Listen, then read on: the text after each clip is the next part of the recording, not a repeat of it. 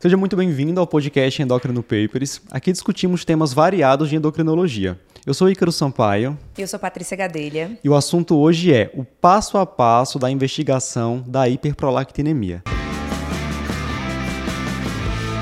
Patrícia, prolactina é um exame que muitas vezes chega para a gente no consultório sem que a gente tenha solicitado, né? Sim, eu diria que a maioria pediu. das vezes. É verdade. É, eu, eu diria que a maioria das vezes vem como se fosse um exame de rotina, que não é. Né? Vem, vem, muitas vezes sendo solicitado assim. E a gente se depara ali com um exame alterado, com o paciente assintomático. Óbvio que tem aqueles momentos em que o paciente tem realmente uma clínica compatível. Sim. Então a gente vai buscar hoje trazer um passo a passo para o pessoal do que fazer com esse paciente que chega ao consultório com prolactina elevada, com ou sem sintomas. Exato. E aí, para facilitar essa abordagem, eu trouxe um caso clínico para a gente discutir, tá certo?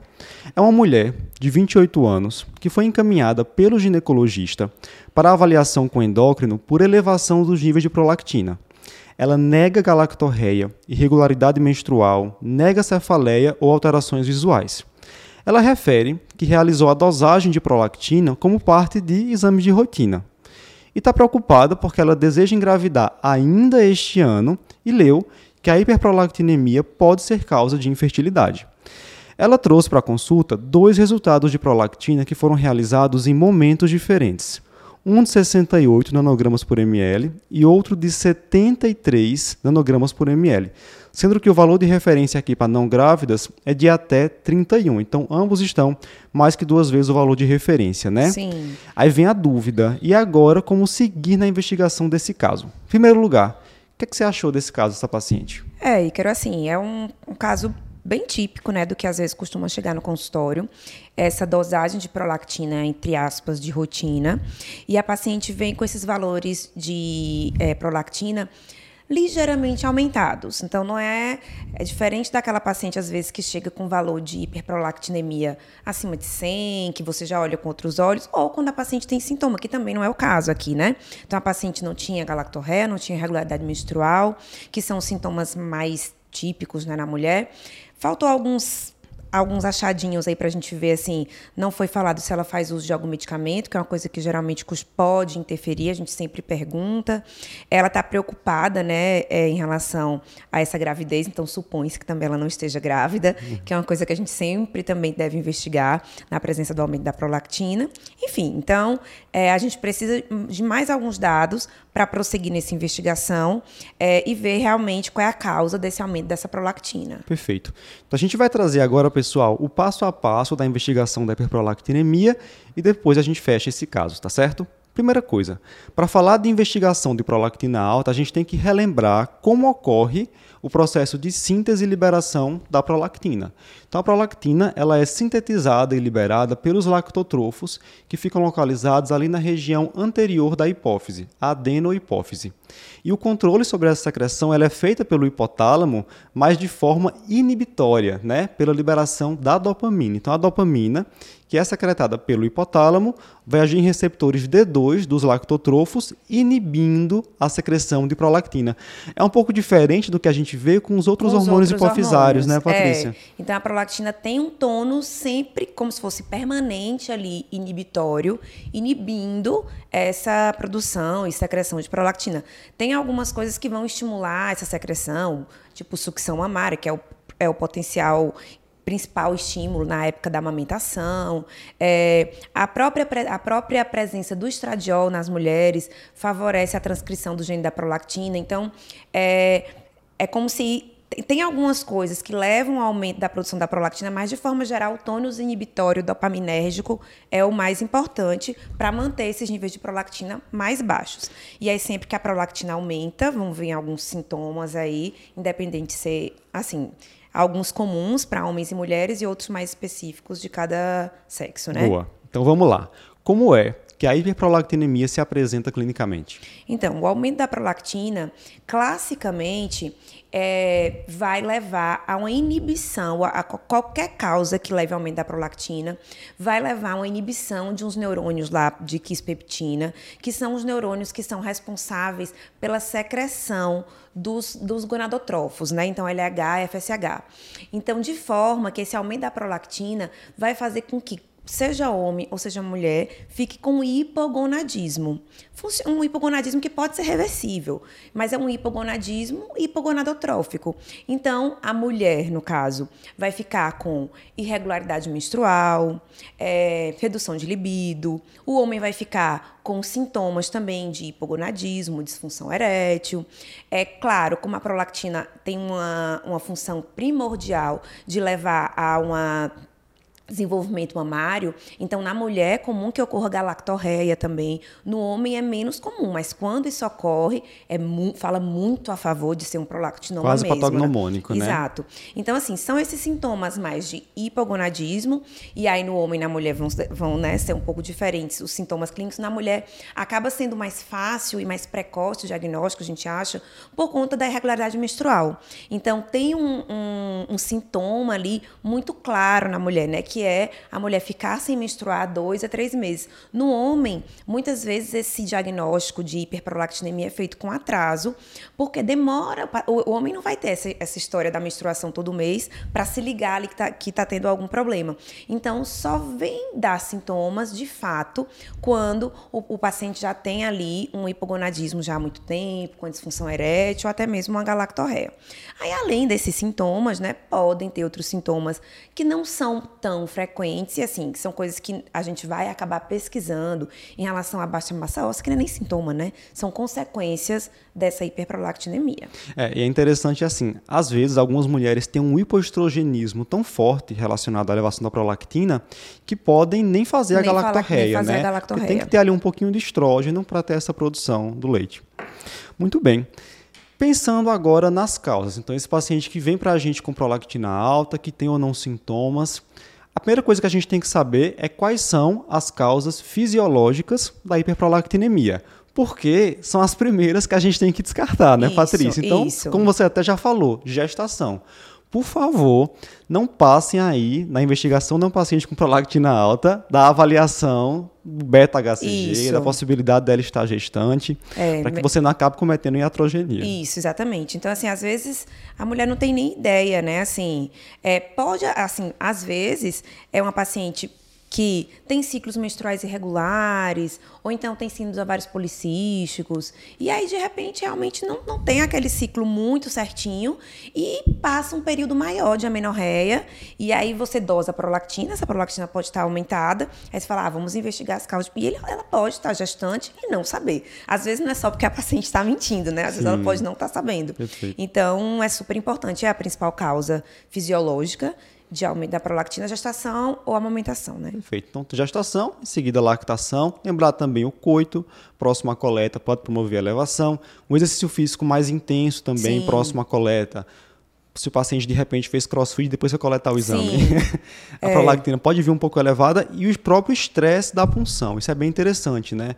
Às vezes tem aquela prolactina ali 5 acima do valor de referência. Sim, pouquinho. É, foi só o estresse relacionado à coleta realmente. Quando repete no segundo momento, vem normal. E aí isso é uma coisa importante, porque até um pouco tempo atrás tinha muito essa é, recomendação de é, ficar em repouso no laboratório antes, não sei quanto tempo, para coletar prolactina. E hoje em dia isso caiu em desuso. Então, o paciente vai coletar prolactina como qualquer outro exame lá.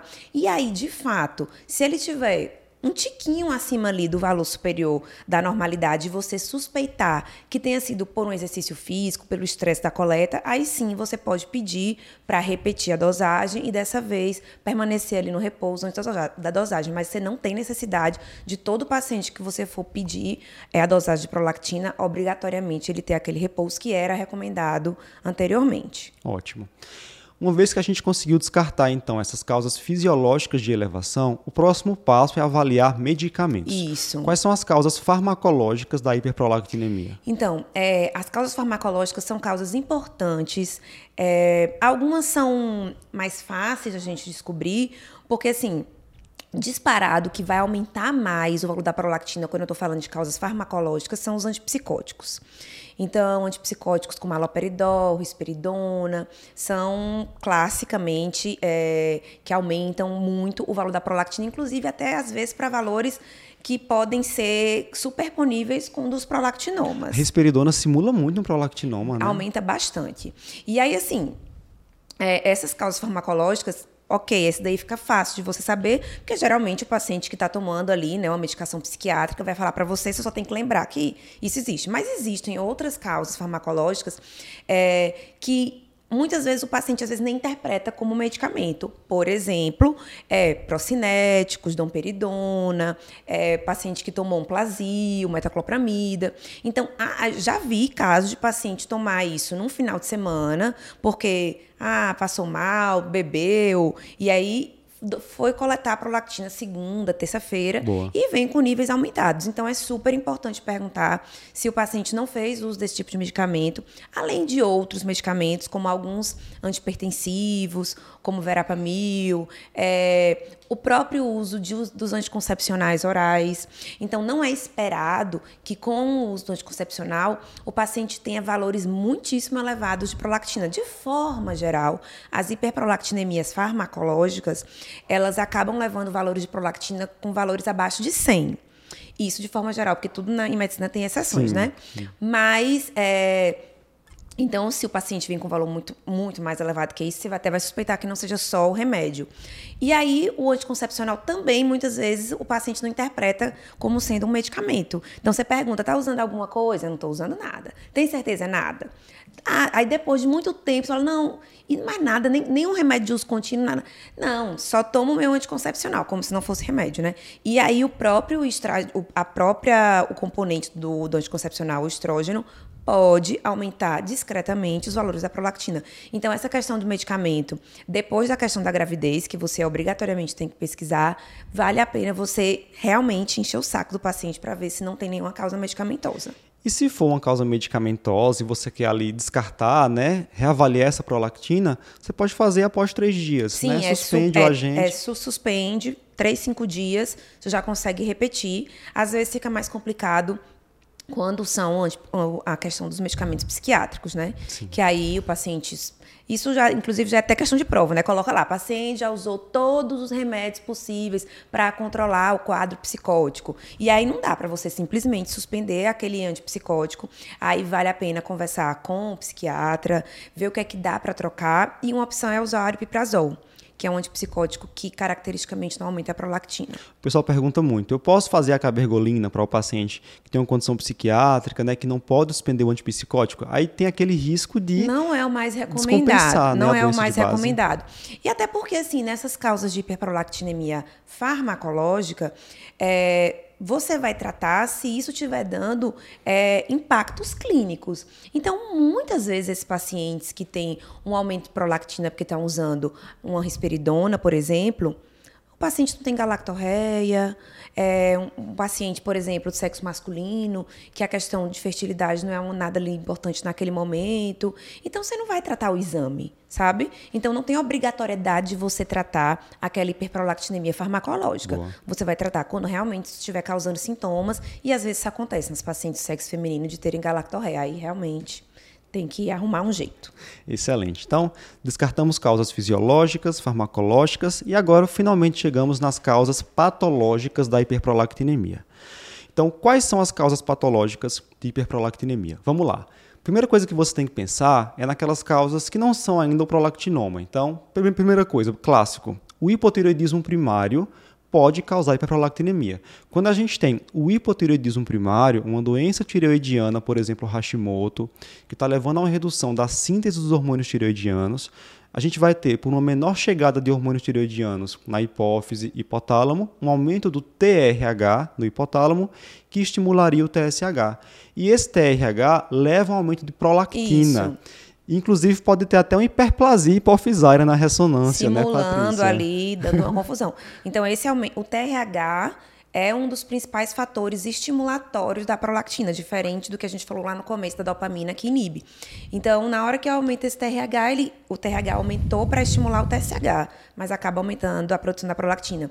Então, dentre os exames que a gente precisa é, solicitar para todo paciente que está com essa hiperprolactinemia ainda em investigação, além da questão do beta-HCG para descartar a gravidez, além de investigação a fundo de, de causas farmacológicas, é obrigatório obrigatório que a gente solicite uma função tiroidiana, pelo menos TSH e T4 livre, para ver se aquilo não é causado por um hipotiroidismo primário. Certo.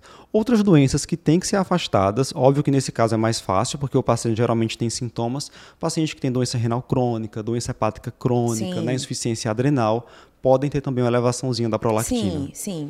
E aí chegamos na causa patológica, que é o nosso maior foco de interesse hoje, que é qual, Patrícia? Que é o prolactinoma. Na realidade, o prolactinoma, dentre as causas patológicas, é a mais comum, certo? Então, o prolactinoma é um tumor é, na imensa maioria das vezes benigno da região hipotálamo, da região hipofisária, é, das células lactotróficas, que levam à produção autônoma de prolactina.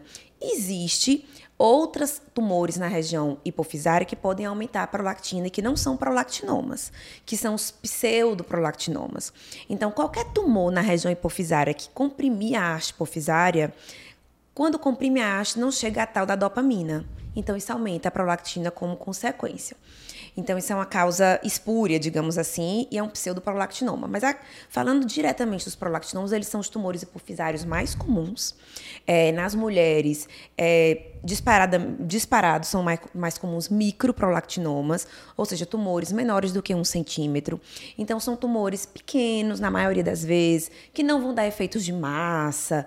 É, nos homens, é, são, é mais comum você encontrar macroprolactinomas. A gente acha que, às vezes, até por conta de atraso diagnóstico, ou não, né? Pode ser porque seja outro tumor mesmo.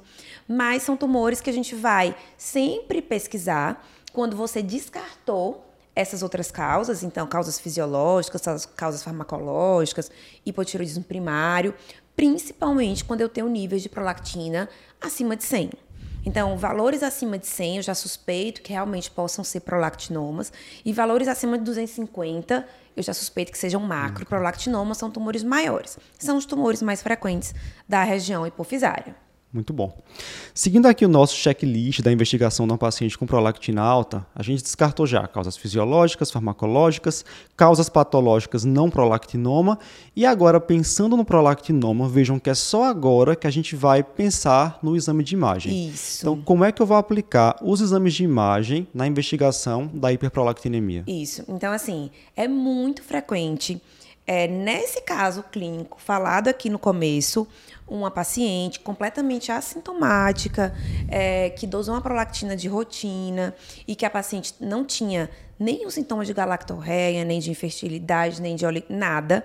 E aí é muito comum que essa paciente às vezes já venha com uma ressonância de hipófise. E aí às vezes confunde muito por conta da questão da presença dos incidentalomas. Então, incidentalomas hipofisários, na, o que é incidentaloma? É uma lesão que foi achada incidentalmente. Então, acredita-se que com a ressonância, que consegue ter uma resolução espacial melhor, mais ou menos 10% das pessoas que façam ressonância, dependendo da faixa etária, possam ter um tumorzinho lá hipofisário pequeno, isso geralmente menor que um centímetro, e que não seja nada demais, seja um achado incidental. E aí, de repente, se você faz ressonância para todo mundo sem indicação, você vai achar, pode achar um estentaloma e achar que aquilo seja um tumor que é o responsável pelo aumento da prolactina. Então, é como o Ícaro falou, essa questão do exame de imagem, você realmente deve fazê-lo quando você excluiu aquelas outras causas fisiológicas, farmacológicas e as outras causas patológicas.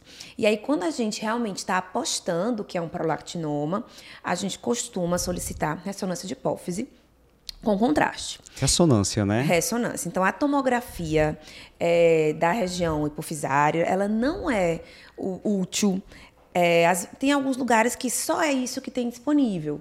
Então, assim, entre não fazer nada e fazer uma tomografia, ok, mas ela vai ser melhor para ver tumores grandes. Enquanto que aqui, nos prolactinomas, a maioria eles são microadenomas, menores do que um centímetro. Então, a tomografia vai falhar em ver esses tumores. Então, é a ressonância mesmo, ressonância hipofisária, não ressonância de crânio também. Sim. Então, ressonância de hipófise e geralmente com contraste, porque como eles são microadenomas, menores do que um centímetro, a injeção do contraste sensibiliza com que a gente consiga visualizar esses tumores menores. Tudo bem, então você conseguiu aí nesse passo a passo chegar ao diagnóstico do prolactinoma através da ressonância. Da forma como a gente colocou aqui, você viu que realmente não é difícil fazer essa investigação correta da hiperprolactinemia. Mas existem algumas armadilhas aí no meio do caminho que podem complicar um pouco a situação. Exato. Uma bem frequente é a macroprolactinemia. A gente vai trazer para vocês agora o que é a macroprolactinemia e como é que você pode identificá-la. Então, primeira coisa, a gente tem que explicar o que é a macroprolactina, né, Patrícia? É, macroprolactina é assim, a prolactina, ela é um hormônio que ela, ele circula na circulação, na sua maior parte, sozinho, na forma monomérica. E aí existem é, algumas pessoas que é, todo mundo tem um pouquinho de uma prolactina maior, que ela circula na circulação é, ligada a imunoglobulinas. Então, ela fica uma molécula mais pesada. E aí existem algumas pessoas que têm isso num, num grau maior. Então, nada mais é do que uma molécula grande de prolactinas ligadas à imunoglobulina. Então, ela fica uma molécula pesada e que é dosada laboratorialmente como se fosse uma prolactina. Só que ela não tem, tem baixíssima atividade biológica, não determina o aparecimento de sintomas, só que quando você dosa, vai estar tá lá, como se fosse uma prolactina aumentada. Só serve para atrapalhar. Só serve para atrapalhar. só. Só, somente. Certo. E aí tem que saber que existe, né? Porque senão você vai passar batido, vai tratar essa macrolactina e você mais uma vez vai estar tratando o exame e não tratando o paciente. Então veja, um caso que você pode pensar em macroprolactinemia é uma paciente que não tem nenhuma causa evidente de hiperprolactinemia, Sim. não tem sintomas e está lá com prolactina 60, 70, prolactina Isso. um pouco elevada, né? Tem você descartou tudo, descartou que seja remédio, não tem hipotiroidismo primário, tem um valor de prolactina que às vezes é até como a gente sempre fala, pode existir valores mais aumentados, mas via de regra ali em torno de dois dígitos de valores de, de prolactina e a paciente não tem nada, não tem nada. A paciente, inclusive, ciclos menstruais regulares, ovulatórios. Quem tem uma prolactina de 70, 80 não ovula. Então, assim, aí você fala, poxa, tem alguma coisa aqui. É aquela situação que você fala, não tá batendo. Então, se não tá batendo, pense em macroprolactina. Muito bem. E aí, Patrícia, como é que eu vou sair dessa enrascada? Aí é fácil, certo? Assim, o padrão ouro para dar o diagnóstico de macroprolactina é um exame que só é muito realizado mais assim em ambiente de pesquisa, que é uma cromatografia, como se fosse uma eletroforese. Mas não é o que a gente pede na prática. O que a gente pede é um exame chamado é, precipitação com PEG, que é o polietileno glicol. Então, grosso modo, coloca um PEG que é essa substância, dentro do soro da paciente que tem aumento da prolactina, e esse PEG vai precipitar moléculas pesadas. Então, se a paciente tiver macroprolactina, vai precipitar tudo para o fundo do tubo de ensaio e lá no sobrenadante vai sobrar muito pouco. Sobra menos do que 40% do valor da prolactina inicial. E aí você confirma a presença da macroprolactina. Então, na prática, como é que eu faço?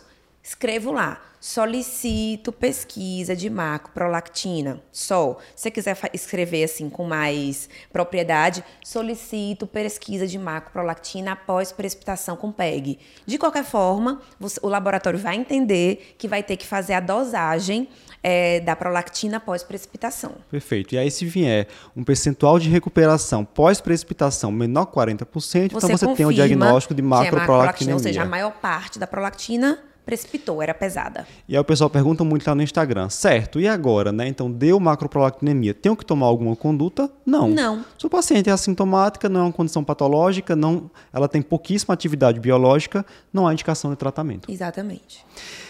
E nossa segunda armadilha já não é tão frequente, né? Com os ensaios mais modernos, mas ainda pode ser vista, é o efeito gancho quando é que eu vou pensar na presença do efeito gancho e como desmascará-lo? É, o efeito gancho já não se enquadraria aqui muito no caso clínico que a gente colocou lá no começo, porque lembra que o caso clínico lá do começo era uma mulher completamente assintomática que tinha um valor de prolactina de 60, 70. E aí, nesse caso, a gente precisa pensar em macroprolactina, como a gente falou agora. O efeito gancho é meio que o contrário. É quando eu tenho um paciente que tem cara de prolactinoma, é, cheiro de prolactinoma, é tudo para prolactinoma. Tem uma imagem lá na, na ressonância de hipófise com um macroadenoma hipofisário, na grande maioria dos casos, e aí você dosa a prolactina e vê um valor baixo. Então é o contrário. É aquele que também não bate. Que você fala, poxa, o paciente tem sintomas, às vezes tem galactorreia, tem irregularidade menstrual, tem disfunção erétil, se foi homem, tem um tumor lá grande e eu dose a prolactina e vê o valor de 90, 80, é pouca 70. prolactina para muito tumor, tumor, né? Então tá estranho também.